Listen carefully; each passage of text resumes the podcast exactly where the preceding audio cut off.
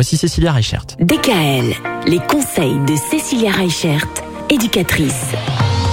Devoirs, l'apprentissage, tout ça on en parle depuis le début de semaine. On s'intéresse évidemment à tout ça pour les enfants et pour les ados.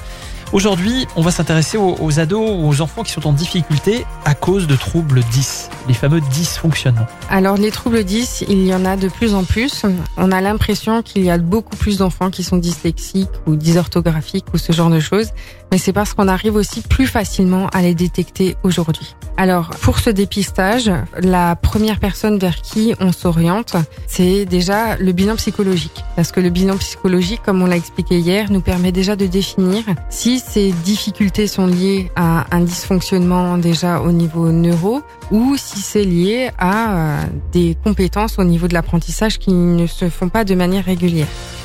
Deuxième bilan qu'on va pouvoir faire, c'est chez une orthophoniste. Donc on le rappelle, l'orthophoniste est là dans la rééducation du langage oral ou écrit et elle va nous permettre de comprendre justement si notre enfant a des difficultés de lecture ou des difficultés au niveau de l'écriture ou de la prononciation à cause de ces troubles 10. Une professionnelle auquel on ne pense pas, c'est l'orthoptiste. L'orthoptiste, c'est la personne qui fait euh, le recalibrage, c'est comme un kiné mais pour les yeux, si on peut mhm. dire ça euh, grossièrement, et qui va permettre à l'enfant de pouvoir englober un certain nombre de mots quand il lit, mais il va aussi pouvoir permettre à l'enfant de se repérer un peu plus sur sa feuille et d'arriver à avoir une notion de l'espace sur sa feuille qui va être différente donc c'est vrai que l'orthoptiste, on n'y pense pas forcément, mais quand on a des troubles au niveau de la lecture ou au niveau de certains apprentissages, bah c'est important de faire le point et de voir si ce calibrage est fait correctement.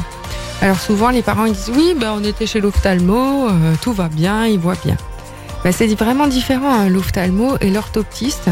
On peut voir bien, mais quand même avoir des difficultés à calibrer, à organiser le regard. Une chose auquel on ne pense pas forcément, mais c'est le bilan avec l'éducateur. Alors tous les éducateurs ne sont pas forcément formés dans les troubles des apprentissages, mais en tout cas, euh, ça va vous permettre de voir où est-ce qu'il se situe au niveau scolaire et de lui proposer d'autres techniques pour apprendre, mais aussi pour organiser son travail, pour restituer ce qu'il a appris d'une autre manière. Et c'est aussi ben, pendant ce bilan-là qu'on va pouvoir évaluer ben, comment est-ce qu'il dort, comment est-ce qu'il mange, comment est-ce que son rythme et qu'est-ce qui peut influencer en fait dans son quotidien sur ses difficultés au niveau des apprentissages. Eh ben ça fait un sacré programme tout ça. En tout cas, si vous rencontrez des difficultés avec vos enfants, vous n'hésitez pas à aller voir Cécilia, qui est éducatrice à Ensisheim.